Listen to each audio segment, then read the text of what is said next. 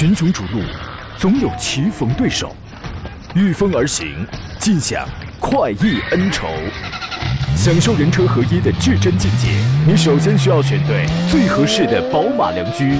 二零一七精彩汽车生活从这里开始，买车意见领袖、权威专家团队聚会团购买车，专业评测试驾，主持人杨洋,为你客观权威解析。这里是 UP Radio 购车联盟。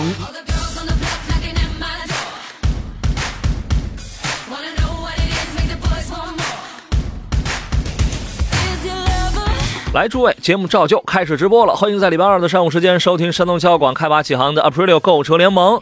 我依然是你非常熟悉的杨洋啊！我在济南问候全省的汽车人。今天可以说是十月的最后一天了，所谓往事不可追，回忆犹似冷风吹啊！今天早上到了办公室，我一直我在想那个旋律叫什么？往事只能回味，是不是有那个曲调啊？之前你们不是觉得我说还有多少天多少天就过年了，挺夸张的？你看啊，转过明天来，十一月一号，哎，您自个儿你就会算，距离二零一八还有多少天了？哎呀，今年过得实在是太快了，尤其快，赶紧加油吧啊！不然呢，你去年许下的关于二零一六年要实现的二零一五年之愿望，你又得拖进二零一八了。今天我们直播一个钟头，聊聊选车买车的专业问题，挑选最适合你的宝马良驹。我们通过三种网络互动方式来交流：新浪微博您可以艾特我山东交广杨洋侃车，微信公众账号请关注山东交通广播以及山东交广杨洋看车团。你也可以加入到我们车友 QQ 群当中来进行发言。今天和我一起来解答各位买车选车问题的是济南银座品鉴汽车的专家田道贤、田伯光老师。你好，田老师。呃，大家好，我又在这儿为大家服务哈，我。是不是那个是的是那么唱吗？我觉得你歌唱的不错，还行，哎港沟港沟好声音啊，嗯、跟郭德纲我觉得差不多。呵，嗯这个站好十月的最后一班岗，嗯，明天呢，这个小日历就要开始新一页了，是吧？你你的日历早开始，你的日历是不是早翻到二零八零年了？呃，不不不不，岁数大了，那个确实是啊。对于我们从事业务人来说的话，我们是讨厌月底的。为什么？月底往往都是关系到你的任务量的一个时候，所以说我们觉得月底压力是特别大的时候。恭！喜你！哎、所以说我 恭喜你不我一般不喜欢月底，哎我们都不喜欢月初。我我也我对月底月初没什么特别的感觉啊，嗯没也没什么特别情愫，你知道吧？确实时间过得飞快哈，对转眼之间我们就真的要说 Happy New Year 了。哎，说哎呀前两天我们说的时候觉得这个事儿不可思议，早点了，突然之间觉着就在眼前了。哎，下个月开始您可是又长了一岁，嗯，对，66了。像您这样，您你也六十七了，差不多咱俩。我三十年前我就长这样，三十年后我还长这样啊！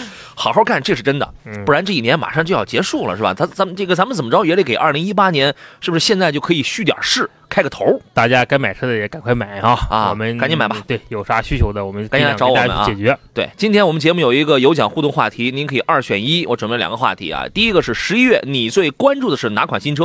因为嗯昨天我们说了，十一月啊，因为借助车展嘛，那个广州车展，所以车展中、车展前、车展后会有很多的新车它会要出来。昨天我说我个人比较喜欢的是大概有有十三款，但是昨天我我只挑了重中其重的三款，对吧？这是第一个话题。第二个话题，你可以说一说你对吉利博瑞或者新博瑞的一些看法，怎么样？嗯这两个问题那都很发散性嘛。嗯，因为今天我们我们有两份奖品啊，这是人家这个吉利来提供的两份奖品，感谢山东吉利汽车超市提供的车载吸尘器两枚两部啊。呃，昨天下午啊，由这个吉利汽车超市友情提供的第二代的吉利新博瑞试驾车已经送来我这儿了。啊，大概是一两年前，我当时是深度试驾的第一代，呃，一点八 T 和两点四升的两部车。时至今日呢，第二代产品又有了新的进化。昨天我发完朋友圈之后，有听众给我留言，他说：“进化就是进步。”你看人说的多好呃，确实是啊。你发完朋友圈之后，我也关注了一下。啊！你为什么不点赞？呃为什么不评论？对，我觉着我要一点赞，大家嗯是吧，都都给你点，你还得翻看，挺哎麻烦的。这个圈圈内的朋友，我不建议你给我点赞、给我评论了，因为你的那个小圈你会一直显示，怎么一直亮着，你知道吗？对，然后不我也停的有人是，我也在说，对我也挺担心这个事儿，你知道吧？是 但是确实是啊，后来你发完之后，我也关注关注这款车，嗯确实是比上一代产品是有优化的，又有又有了优化，而且它确实已经打造了好多合资品牌都达不到的一些高度，特别是在内嗯饰的设计啊，在一些精细程度上、做工上，我嗯确实是已经完全摆脱了我们大原先嗯对于自主品牌的这么一个认识。此言非虚，此言非嗯虚。今天我就少说了，或者我或者我我我就不说了，来听大家是怎么说的昨天晚上一开。呃，我确实我已经感觉到了，因为它第一代和第二代我全部我都深度试驾过嘛。嗯昨晚一开我就已经觉得它的这个第二代产品它的进步和这个提升了啊。嗯后头我准备抽空，真得抽时间，我写个连载，咱们慢慢来说啊。昨天我们说了，十一月广州车展前后要上市了几个新车，我们说了第八代了 Camry，全新的高尔夫家族，还有五菱首款 SUV 红光的 S 三。今天我们来说说其他的几个车型吧。讴歌的 TLX-L 这个车将在十一月的十号要上市，现在没有什么预售价格，呃，因为它的一个主要特点概括一下的话，你可以理解为它是广汽讴歌首款国产轿车，嗯，轴距加长了一百二十五毫米，它就是通过那个 TLX 海外版来进行打造的。啊，前脸啊，基本上这个内饰啊，基本都是一样的，轴距加长了。你看，现在试车进入咱们国内都得加长两米九的轴距啊。嗯，大家现在越来越迎合国内这种消费者的这种需求哈，啊大家对于这种长轴距的这种需求，就是很喜欢是吧？呃，但是也会有这么一些用户，他对于长轴距他是不是很感兴趣的？嗯，比如说喜欢操控的用户，哎，他们更喜欢这种短轴，因为短轴整体感强对紧致感强。对，紧凑感会更强。是开起来之后，整体车的紧凑感会比 L 型要强很多。嗯广汽讴歌第一款国产轿车，它终于国产了，这是啊，两点四的自吸发动机，然后两百零八匹，同时会匹配一台八速的双离合变速箱。嗯，因为这个之前它就有传言嘛，他说他要匹配这个变速箱，所以说今天我们呃，如果你之前你没听过的话，你觉得可能会比较的新鲜，但现在来讲，这个也并不是一个什么这个多么时髦的事情啊。这个 L 呢，将进军的是豪华中型车市场，但是但是说实话。呃，大概也能猜出来它的这个预售区间，它的价格区间。但是由于它是国产，所以说它又不可能那么的高。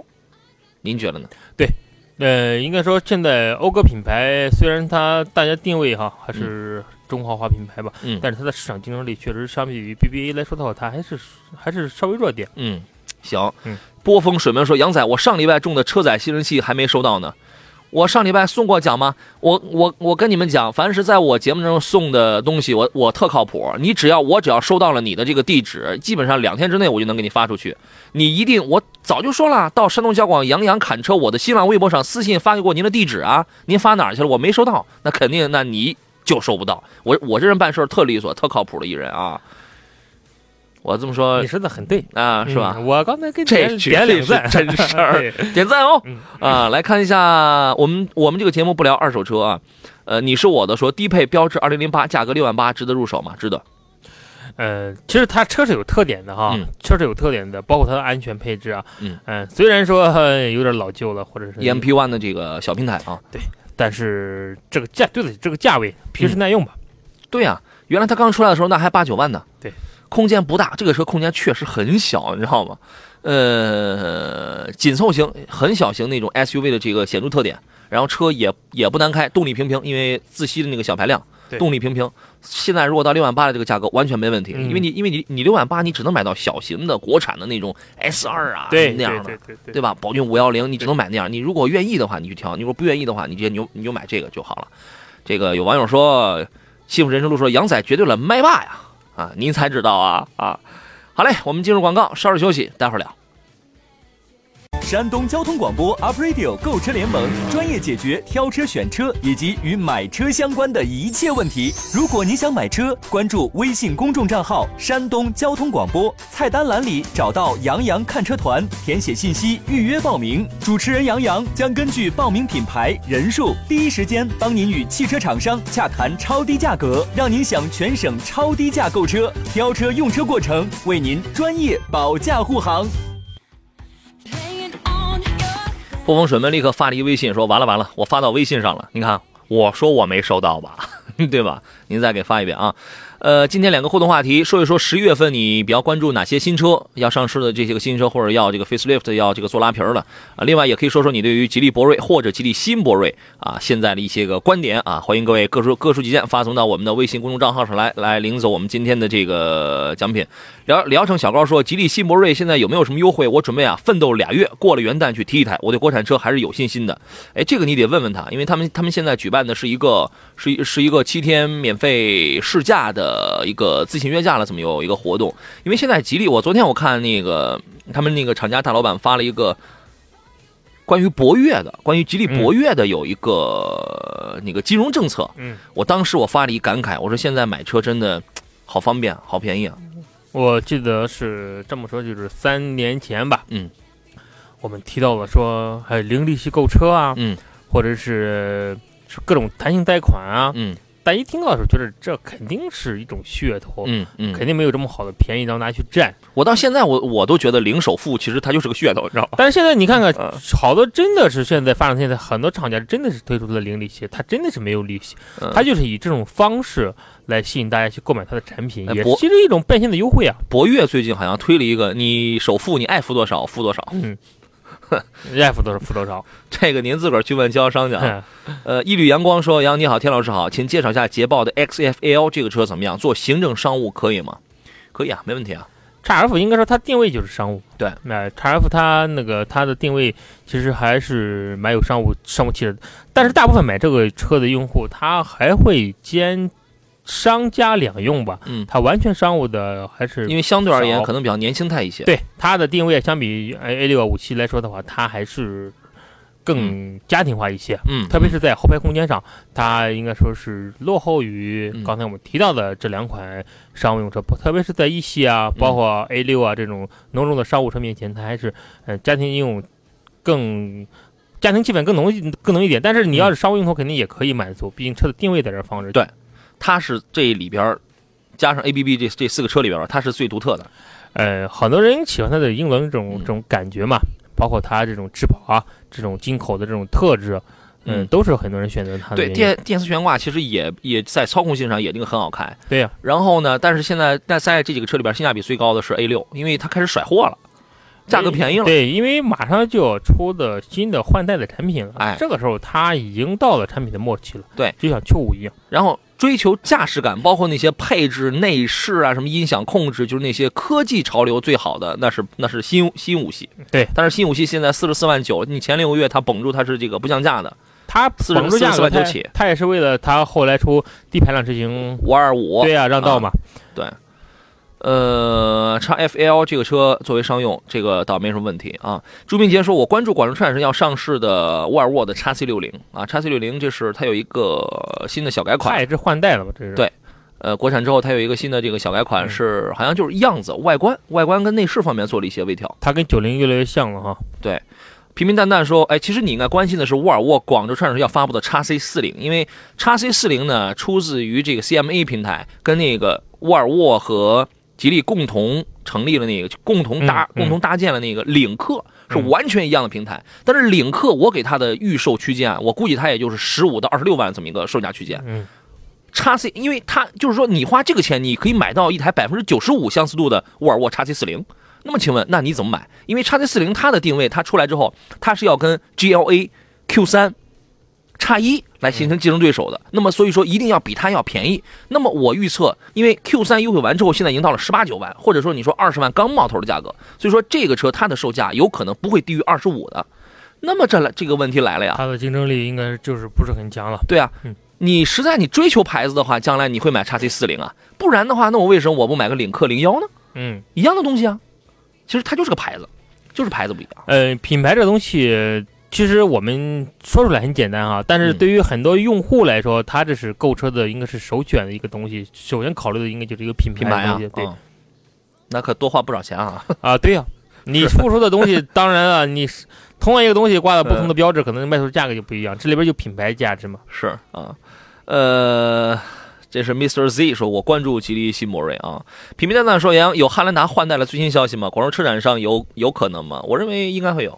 嗯，之前我好像看到过，我好像看到过汉兰达，汉兰达它绝对它不会有大改款，它不会有大换代。它应该也是就是小改款、中期改款的这种车型。你想，当它卖的好的时候，你觉得它会给你去浪费这个研发的钱吗？对，对吧？但是普拉普拉多最近有一个消息啊，呃，因为呃刚刚是最后一台国产的 Prado 的两点七27升就是七万五千第七万五千七百六十五辆嗯是下线了，那个前两天，这也预示着两点七升的国产普拉多正式停产了。对啊。我们之前所掌握的消息是，新款的 Prado 呢，仅提供三点五3.5升车型，嗯。但我认为随着中国咖啡法规的这个之前那个实行啊，它一定它会有这个二点零 T 的，两点零 T 的，嗯，因为当你三点五升，你这个油耗高的时候，或者当你销量并不是很大的时候，你会拖累了整个你这个系列的产产品产品线的这个平均成绩。那这样，根据咖啡法规，你就需要被清除掉的。那么这个新车将在十一月份上市销售，呃，海外版依然还会有两点七升，所以说你如果想买两点七升的话，那么你只能通过平行进口的这个途径，对吧？现在霸道的这个国产跟平行进口，它的销量应该说，嗯，它是不如平行进口现在销量好的您说是国产啊？啊。但我国产27啊真觉得现在国产的，因为它整个差价并不大了。对，因为就因为没有差价，所以说大家在选择的时候选择的嗯余地更多更大了嘛。嗯，是吧？啊嗯，这是这个新车消息。二十八话生的传人说，我最关注的是西博瑞的油耗会不会比上一代控制的要好？呃，说实话，我认为会好，嗯因为我才开了一晚上。因为它为什么会好啊？第一，它的这个第二代的 1.8T 的发动机进行了优化了，嗯然后用的不是澳大利亚 DSI 的那个变速箱吗？对。第一代开的时候，我不知道你有没有开过啊？嗯，我没有我没有开过，啊，第一代 1.8T 我开的时候呢，那个时候在低档的时候还稍微有点顿挫，你你是能感觉到的，嗯对吧？然后这一代我昨天晚上开的时候，说实话，无论是经济模式还是运动模式，无论转速在一千八还是还是在三千，你感觉它那个呃变速箱的响应啊，它更加的积极，更加的去揣摩驾驶员的这种心思，顿挫感小的非常的多。因为本身这个车它又非常的静音，它隔音十十十七万九千八那个是双层玻璃啊，嗯隔音做的又非常好，所以你几乎你即便运动模式你也听不大到那个发动机的这种噪音。然后呢，更加重要的是整车啊，它是簧下质量是减是减轻了，有大概是六七十斤，通过优化那个铝合金的这个材料，嗯整车身自重是减轻了一百五十斤。嗯，所以说种在在这样种种这种情况下，你觉得它油耗会高吗？呃，其实油耗高与车身重量是一个一方面哈，嗯与发动机变速箱的配合这是最关键的。对，包括还有风对吧其？实它经过上一代的产品的这种不断磨合之后，它也会在发现问题。嗯在这个产品当中，它肯定会就像你说的一样，不光从车身上进行重量的优化，嗯，而且技术上肯定会有新的突破。所以这代产品一定会比上一代产品是油耗上是省的，但具体能省多少油，对还是等需要市场的这个是需要实测一下。看我最近这两天，因为我开车说实话也不是很经济的啊。那个上一代 1.8T 济济南市区相对拥堵，我开的大概是11.4升，嗯，11.4升，有人会觉得这个油耗高的不得了了，有人会觉得你一个1.8吨重的车子差不多，其实 1.8T 你要在市里开十一点多升的油耗并不是很高。而且这两次都是磨合期的新车，嗯啊，昨天送来给我送来的那台车才跑了450公里。那个也是一台新车嗯啊。最美的平凡说，最美中国车支持博瑞外外观大气，内饰精致啊，好吧。陶说的是，麻烦两位给评价一下北京 BG 二零的越野版，这个车值得入手吗？去看车说优惠五千块啊。呃，最近北京出的这种小越野车，我嗯我感觉它还是走的这种硬汉路线哈。嗯嗯，，L 形还有个那个 BG 二零，好像还有个 L 版吧，加长版 L 版我没没有很在意哈，但 B 勾啊二零我知道这款车的，嗯它还是走的这种，呃，这种酷酷路线吧，走的这种越野路线，其实还是作为简单的代步车使用吧。但是嗯它确实是越不了野，也玩不了，嗯，只能稍微改装一下，还是很有个性的，可以作为年轻人的一种个性化的选择。是。这个原来最前出那个 BG 四零的时候，我当时我就说呀，这个车你要你要你要真想玩的话，哎，你可以啊，你花个十来万，你啊买一个、悬挂，你买一个牧马人，嗯对吧？你可以改避震，嗯但是最重要的你要改什么？你要你要花个三五千块钱去加一把后桥差速锁。它因为它没有差速，它没有后桥差速锁的话，你这玩意儿它玩不了越野。其实四零出来，它虽然说冲着越野来，其实但其实嗯它还是一款城市越野车，对，呃外形比较对，还是。还是这种走的这种外形路线，还是是，所以说这个车呢，你要作为玩呢是可以的，但是如果说你十万冒头，你想考虑一款是不是舒适度要高一点、精致度要高一点的这样的 SUV 呢，那这个可能就不太适合了，对对吧？那你可以看这个其他的选择啊。呃，说完了这个 Prado 呢，十一月底还会上领克零一。领克零一官方给的售价是十七万到二十四万，嗯。我觉得可能还会再低一点。嗯，要看它的竞争对手嘛，因为它嗯想销量好的话，肯定考虑竞争对手现在的市场行情。对，因为它领克呀跟那个长城的魏直接，它就是直接的竞争对手。对，哎，相比较而言，你更看好谁？我感觉要从越野车来说的话，我嗯感觉，我个人感觉啊，嗯，呃，魏的潜力可能会更大一点。嗯，因为它这种产品的，我觉着它的产品线是好的，嗯然后平台比较好，嗯这样多年的长城这种魏和越野车 H 七是是同一平台的产品，对啊。而领克和沃尔沃是 CMA 的这个新平台的产品。我是这样想啊，呃，领克很有可能会后发而先至。嗯，为什么呢？我我在去这次宁波那个吉利那个在杭州的这个研究院设计研究院之前，我也是这么认为。去了之后，我也是这么认为。其实并不是说我多偏爱吉利，是因为包括你这两天你去了那个研究院之后，你会你会发现啊，所有的车在明年大家能见到，甚至未来能见到，所有的车都是披上那个伪装衣啊，嗯都在这个院里设计，都在这个院里测试，都在这个院里不停的在这个调教，在这个优化。然后呢，按照长城一贯的套路来讲的话，我看下时间，四十秒，我说完这个事儿。按照他一贯的套路来讲的话，他是单腿蹦。现在只有 VV 五和 VV 七，它还是走 SUV，它还是单腿蹦，你知道吧嗯？领克后边单一，领克后边有零一、有零二、有零三、有 crossover 版本，还会有轿车。嗯，所以说它可能出的要晚一些，市场可能它的先机没有了，但是它绝对它的产品阵营会非常之丰富。所以说这个产品力只要足够的话，后发而先至不是没可能啊。因为哈弗长城一直它就是单腿蹦啊，你知道吗？好了，我们进入半天广告，我们稍事休息一下，回来之后继续来看诸位挑车买车的问题。这里是 Aprilio 购车联盟，我是杨洋，咱们待会儿接着聊。群雄逐鹿，总有棋逢对手，御风而行，尽享快意恩仇。享受人车合一的至臻境界，你首先需要选对最合适的宝马良驹。二零一七精彩汽车生活从这里开始。买车意见领袖，权威专家团队聚会团购买车，专业评测试驾，主持人杨洋为你客观权威解析。这里是 Up Radio 购车联盟。来，诸位，我们继续回到 Up Radio 购车联盟星期二上午的直播当中，我们要解答的是挑车买车的专业问题。我是杨洋，坐在我旁我旁边的，坐在我旁边的是著名的汽车专家田道先、田伯光老师。嘴瓢了，呃，没事儿，我觉得说多了都这样哈。黑色一秒钟，这档节目的语言量 尤其大，我跟你讲。所以说，有的人说啊，不停的这个语速那么的快，我跟你讲，你来试试，时间这么短，有这么多话题，这么多问题，对吧？啊，注意注意到了挑车买车的问题，欢迎跟我们来发微信吧，或者发微博呀、发 QQ 都可以，我都可以看得到啊。刷屏那那这个就是不要不要的。有朋友这个问个问题，老是在那刷屏，你这个我看见了可能怕你不面子的问题。我看见了，问这个冠道的嘛，您稍等一下啊。另外，今天我们两个互动话题，您可以说一说这个十一月份你最关注的的是哪个新车啊？或者你也可以说说你对于吉利博瑞或者吉利新博瑞有没有一些了解，有有没有一些观点啊？我我觉得实话实说，不要老是有这个溢美之词，实话实讲，对吧？嗯，当然，奖品是人家提供的啊，哼选谁是咱们来挑的。你有的时候你说不好的，你只要你说的对，我也会送。哎，对，其实本来一些问题就没有完全的对错，都是开放性的问题对。对，所以说我们要就是实话实说对啊。呃我们就是贴近自己的实际问题、实际用车感受来对的来评论来去说。对的，说说您的这个认知和了解吧啊！奖品是京石西路山东吉利汽车超市提供的车载吸尘器啊，有两位朋友，呃，哎，我先插播一个广告。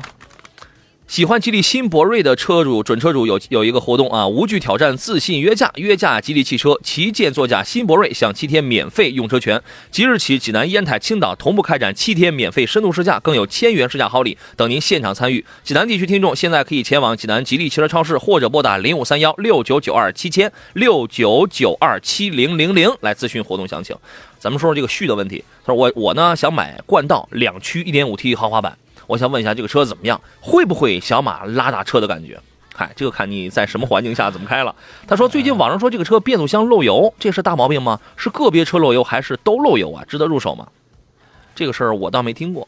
嗯、先说产品质量哈，嗯，呃，如果我我感觉它变速箱漏油的情况一定是个例哦，而且是偶偶发性个例。如果存在这么严重的质量问题的产品是是无法上市的，而且像变速箱这种那不一定啊，也也有的是上市之后呃是有问题。但这种核心部件的话，你大面积的漏油其实也比较少，嗯，而是是，且相比来说，合资像本田的产品质量把关还是比较严的。对，呃，冠再说冠冠道这款车，嗯，一点五 T 融合了应该说本田的黑科技吧，嗯。嗯、小排量大功率，嗯，呃，您说这个车是本田研发的非常先进的黑科技在里面啊，嗯。但是就运到冠道这款车上，我感觉它一点五 T 的只能作为城市用用来说。嗯嗯嗯，你对于动力要求不能太高，你要夏天你要撞四个人这么大的车，你得驱动一点五 T 的，你即使再黑的科技，我感觉它也不行。对，哎，所以说就是在城市代步用是可以的，你要是想有很好的这种提速感、超速性、操控性，嗯它是达不到这种要求。所以之前一开始它还没上市的时候，我就在讲嘛，因为这个车用的是和本田思域是一套这个动力系统。对。但是它的车身虽然马力上会增加了十几个马力左右吧，对，高但是高功率，对，但是它的这个车身自重比思域那个思域那个确实很好开，我们都就开过，对吧思域轻啊，对啊，嗯但是一台冠道一台两驱冠道要比思域要重九百多斤，大概是九百六十斤吧。对，所以说，而且关键一点是什么？它的涡轮，因为因为因为现在讲这个涡轮增压的介入，相对而言它都比较早。你像大众家里一千四百五十转你就可以介入了，五，有的还有一千两百转了呢。对，对吧？一千转的也也有，但是凤毛麟角了。嗯，所以说它的涡轮介入是两千转。对于这样的一个小排量，所以刚才我一开始我讲，看你怎么来用。如果你是在拥堵的情况下，然后车上你又坐几个人的话，你会觉得很艰难，你知道吗？嗯，那你就玩命踩呗。呃，涡轮的介入点确实是这种对在市区开车是很关键，因为我开的就是小排量增压车型，我是深有体会的，是吗？很痛苦吗？很痛苦啊。当你当涡轮介入快了，你明显感觉车身变化很大，但是如果你要车上人多，你要再赶上拥堵，涡轮再不介入，嗯。确实是比较费劲。对，所以说保时捷是怎么来解决这个问题呢？机械增压嘛，给你配一个小涡轮儿，哎，小涡轮儿，哎，你你那个你出点废气它就能转动，哎主要来解决在在这个市区，在这个低转速下扭扭力不够的这种情况下，我我哎，我给你弄个小涡轮是吧？这个，但是它基于成本的考虑，它不是所有的车它都可以这样的。我建议，因为他下午想去订车嘛，首先田老师给您的一个论断是这个漏油啊，可能是一个个例，对吧？然后您这个事儿只能泡泡坛子了，只能泡泡坛子看看遇到这种情况的人多还是不多。我我最近我关注这个的少啊。然后第二一个呢，有关于动力的情况，你要去试驾，怎么来试驾？模拟您正常的使用的这个路况、使用的人数，你拉几个销售员然后上来，你也试试这辆车的极限。我们说的这个极限，不是说速度的极限，去试驾上车就地板油，那是一个很 low 的做法。哎，对吧？你当你拥有自己的车的时候，你可能地板油一生当中都开不了几回。对，所以我就建议我们的销售顾问朋友不要再一上车，哎呀，我们来看看这辆车的极限入弯，这几个极限操控 太 low 了啊，太 low 了。这个您自个儿您得自个儿去试一试啊。每个人对动力的要求其实也还是有点不一样的啊。嗯。呃，朱明杰说，其实我我还关注一个车，就是宝马的五 GT 的换代车型六 GT，因为我有一个 GT 的跑车梦。二零一七的法兰克福车展上，六六 GT 当时是亮过相的。呃，它是用宝马新款的 Clear 的这个平台，明年二零一八年大家会见到二零一九款的宝马三系。我们连二零一八款现在这个没见到呢。这个还没买呢啊，然后二零一九款又出来了。二零一九款一个显著的变化就是平台换了，用 Clear 的这个轻量化，因为五系就在它它就在用这个 Clear 轻量化嘛。嗯，然后呢，哎，换电子手刹了，有人喜欢，有人不喜欢啊。六 GT 是五 GT 的一个换代车型，这个车您之前有了解吗？之前听说过，没了，嗯，但了解并不是很深啊。这个听说的内容还是很多的嘛。哎，听说的东西，当然听说的东西不能拿出来跟大家说嘛。我们现在都是听说嗯，哎，那个六 GT 反正比现款的五 GT 啊，看上去要更低了，重心要更低。它肯定是越来越贴近这种运动的气息啊。对你老远一看，你就会感觉像个吉利博瑞似的，就是就是那样贴地飞行的轿车了。哎对，因为毕竟嘛，六系 GT 嘛，六六系本来它也就是个轿车风格，对，它本身就是一种跑车这种感觉的这种这种定位对零点零点二五吧，零点二五的风阻系数嗯，好像是啊。这个车我们后头我们可以多了解一下。那这个车出来之后，五 GT 就没有了吗？不好说，产品毕竟价格在这放着。行吧。呃，再看其他朋友的问题，林军说：“杨洋你好，我想我我呢想买大众的老款的途观，4S 店最后的价格是十六万五，中配的价格合不合适？十六万五的价格现在是合适的哈，为什么？它也属于就是换代产品了，嗯。老款产品，只要你对产品本身，产品本身，比如外形啊、空间啊，没有什么大的异议，嗯，这款车是可以买的，是。然后他说还有降的空间吗？嗯，应该也不会太大，不大了，十六万多的途观，中配啊，对呀、中配啊，对吧？一点八 T 中配的这个我记得前一阵儿我们卖旧车，在一六年的车卖到十八九万呢。你说卖二手车的时候，对呀、想想他现在新车卖到了十六七万，对，挺合适。甩甩货了嗯。他说朋友不建议买这个车，说是烧机油，是真的吗？你朋友应该你问问他有没有开过这个。这个上一代老款途观确实存在有烧机油的情况。只要是实话实说带增压器的车型，没有对没有不损耗的。第一点，它确实有烧机油情况。第二，第二点呢，呃，并不是所有的车，并不是所有的途观它都烧。第三点呢，在在这个老款途观里边，有的还烧的挺厉害，有的呢、倒是没什么事儿。因为按照按照他们的标准，一千公里损失零点三升，这个就是一个合理的一个数值标准嗯啊。所以说烧就烧呗，谁让买的时候便宜呢？哎，大家还是对于涡轮增压器原理，其实大家如果都很知道的话，就会很理解这个事情了。它废气再循环之后，它或多或少肯定会带走机油分子，嗯嗯，可能有的带的多，有的带的少啊。嗯，在只要在正常范围之内，只要您能接受，就五千公里保养它不提示，那就代表正常。对你问问田老师，他旗下的那奥迪，他烧不烧？是吧？那照样有有你很多买的，是吧？嗯，对，啊每个产品不能因为一个的特点而否决整个产品线嘛。哎，烧就烧吧，反正咱们花十六万买的是吧？我说近期杨洋看人团有大众的活动嘛，我们前段时间刚搞完，现在可能不会立马就有啊。呃，葡萄酒说杨洋，我呢不太关注博瑞和博越，我呢就是想知道吉利领克什么时候上市，快了，十一月份应该差不多了。嗯，十月底我觉得应该差不多。吉利 4S 店和领克到底是不是共享的？就是你想问的是，在吉利 4S 店能不能买到领克领克是吧？嗯嗯，这个不可能的事情。应该不会的，它定位的可能会更高端，会有独立的品牌啊。对，这个不会啊。呃，日月新锐说：“杨你好，荣威的 RX 三什么时候上市？哎，这个好像已经已经出来了吧？他们嗯自动版价格区间是多少？这个车我没有关注啊。嗯，做工和传祺比哪个品牌要好一点？呃，和 ZS 有什么关系？Sorry，这个车我还没有关注啊。我 RX 三这个我没有关注，所以我就回头了解完之后，我们研究过之后啊，再跟您再来解答一下。再来看一下其他朋友的问题，各位遇到挑车买车的问题，欢迎跟我们来进行探讨。夜行者说呢，我最期待的是 Camry，就是第八代的 Camry 啊。虽然我一直未曾拥有过丰田汽车，但是 Camry 呢，在我的心里也是有点情节的。我清楚的记得九几年的时候，它是好车的代表。一说起丰田，那就是 Camry 啊，就像一提本田就是这个雅阁一样。那个年代汽车品牌车型相对还是比较单一的。哎，九几年我还是个宝宝，是吧？大家提到肯定是丰田是佳美啊，嗯，对吧？一提到丰田，确实是当年的印象，嗯，很多人都对这个车感情是很深的。是当时只有特殊的单位才有这种车嘛，是吧有人开不上。他说，Camry 这两年并未取得好的成绩，在这个销量上啊，希望新款带来惊喜和实惠吧，一直关注啊。好了，回到我们今天最后一段节目啊，东营的朋友在我们车友群里说，杨洋什么时候团购奥迪 A 3呢？再不够啊，寒冷的天就要来了，骑骑电动车快把我媳妇儿快冻死了啊！这个事儿我我我觉得找那个田道贤老师，他就可以给这个给你办了啊。别着急嘛，春捂秋冻，呃 什么人呢？这是，那天儿可冷啊，东营风很大，嗯，那还可以冻一会儿。您这感情这个哎这个这个感情不是您家媳妇儿哦。哎，十月到了马上便宜的时候了。哦，哎，这是一个消息，但是 A 三你再便宜，还能便宜到哪儿去呢？嗯，它可我能冲量的冲量的这种要求嘛。哦，嗯，大家可以可以期待一下。那就再等一等嗯，那就再等一等。徐颖说：“我想问一下，吉利的 GL 这个车怎么样？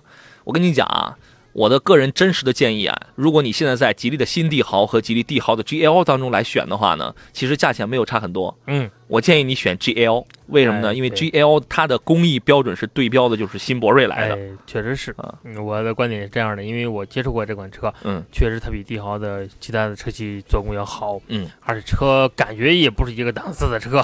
哎，呃，比帝豪要更精致一些，这这个是实话啊。张新港这位朋友说，杨仔博瑞呢，我去试驾过，外观见仁见智，啊，就是就是说他可能觉得不是很漂亮。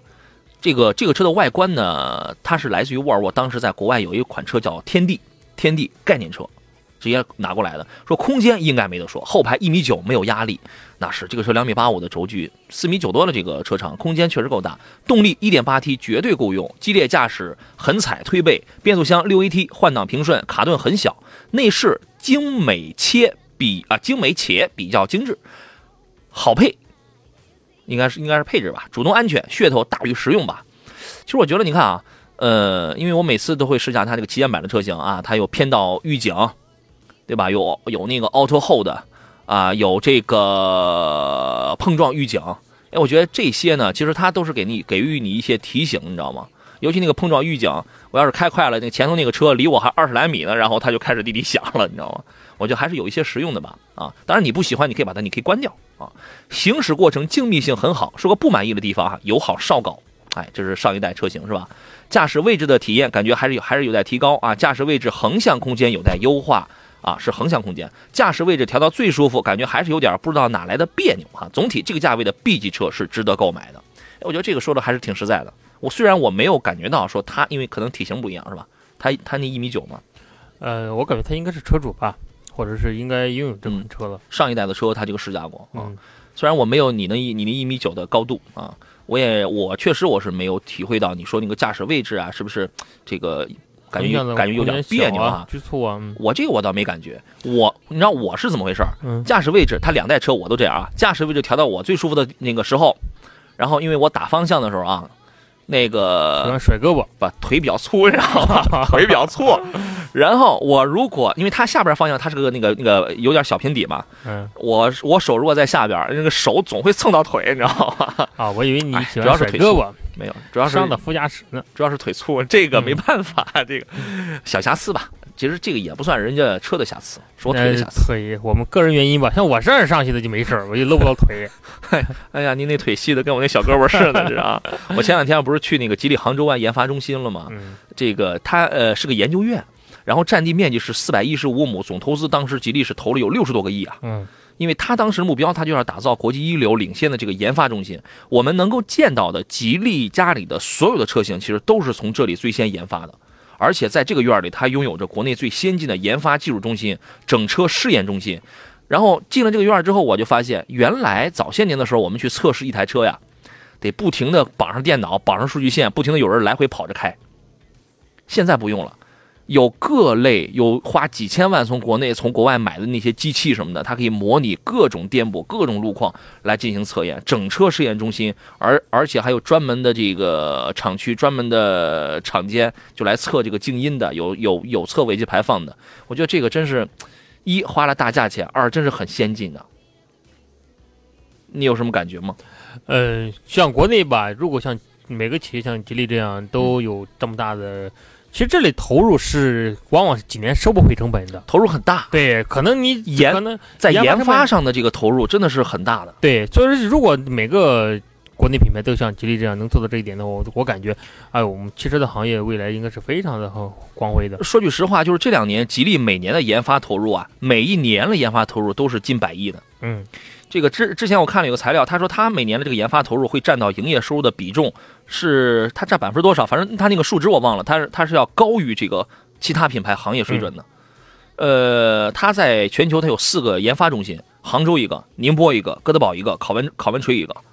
啊，光这个上海、哥德堡、巴塞罗那还有哪儿的这个研发人员就超过一万多人，所以说你能说他在研发和设计上的投入不大吗？啊，这个我觉得这个二零一七年属于对于吉利而言，或者算得上是齐头并进的一年吧，因为九月份它卖了十万八，十万八，同比增长是是百分之四十二，所有的自主品牌里边它的销量这是第一的。前九个月呢，它卖了八十二点七万辆，因为行业内的朋友知道，它今年的任务才一百一十万辆，前九个月就完成了这个百分之七十五了。嗯，所以说今年破一百一十万的这个销量，我觉得这个没什么问题。而且你会发现，原来啊，很多自主品牌它都在走一个什么路线，在打价格战。对，我不停的降价促销，降价促销。吉利你会发现，它好像没有什么太那个太优惠的这个降价战吧？它更多走的我们是产品质、产品品质，呃，差异化的产品，呃，放更好的产品质量，用质量来吸引客户，形成了客户这种再介绍，嗯然后形成这种不断这种群体的增加。是一是提升这个产品的品质，二一个呢，它很会维系客户啊。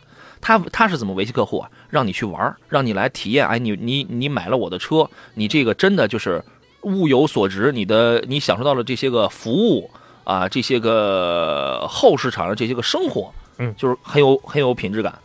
前两天在这个山东，在那个日照好像成立一个叫极行驿站，嗯，就跟那个客栈是一样的，就是专门针对这个吉利车主的，对吧？这个挺有意思啊，这些事儿反正都挺有意思。呃，再看一下，我这还有一位朋友说，iPhone X 实在太难抢了，iPhone 十太难抢了，每次预定好结账时候，我都发现自己没钱啊。那我也不会借给你的，田老师借点吧，一会儿你群里发个红包，我们都抢一抢。他都没钱，你还让他发什么红包？你发个红包吧，我呀，哎大家发上一百个红包，大家都抢抢一下哎我，iPhone 十到手了。我那十块五块的，我还发什么呢？这个说到这个，最近我有个朋友他办了一个体育赛事啊，他昨晚还给我发微信，还邀请我参加，叫叫那个张良齐鲁。一听一一你一听这名字，我觉得是不是得特费腿，你知道吗？我能去吗？嗯，我感觉你腿粗吧？你啊正好可以可以可以，啊，人家是一个城市定向赛，里面有一个寻宝的活动，它有一个同名的微信号，据说呢就是给你提供一些寻宝的线索，你可以找到藏在济南的有三部十，哦，这个手机，你看你连钱都不用花了，呃啊，经常性的这种这种定向赛啊，是吧？我们签单位参加好几回了，真的啊、嗯，但是从来没抢到过十号。这刚说，因为他他那昨天晚上他给我发微信，他说那个请我去那宽厚里，然后周末请我去宽厚里去参加这个。我觉得为了这个手机，我也得带你去，你去吗？哎 我去，我得去抢我手机。行了吧，这个主持人专家里边，靠，我买我是买不起的。哎呀，主持人专家也算是呃这里边也有没钱的，你知道吧？我们都、啊对吧？我今天都走着来的。行，上回呃葡萄酒说上回去车站，吉利营销可以说做的最好，礼物发的最多，满会场都是吉利的广告啊。啊，是这行这个行吧。王鹏说，麻烦评价一下新款的名爵 G 六，你怎么看这个？嗯，名爵的产品应该说它走的路线，我感觉嗯这、这两年一直没有变哈，年轻，嗯、这种个性，嗯，包括它出的产品也是这样的，一直沿用的这种个性化的这种这种路线，嗯，呃，当然它在内饰方面也进行了优化，它嗯这个车应该说也达到了很精致的这标准吧，后排嗯空间也可以，整个车操控起来的话中规中矩，说不上非常好，说不上非常坏，它是一嗯。款就是相比来说代步用的还是比较不错的一款车吧。嗯。行，今天的两份奖品呢，我想送给最美的平凡和呃张新港，好吧，我送给这两位朋友啊、两位呢可以在新浪微博上呢找到山东交广杨洋侃车，这是我的个人新浪微博，您给我发一个私信，发来您的收件电话、您的收件地址，我会立刻安排，然后给您这个发出快递啊。葡萄酒说杨洋把图发给我们，我们都去，什么图啊？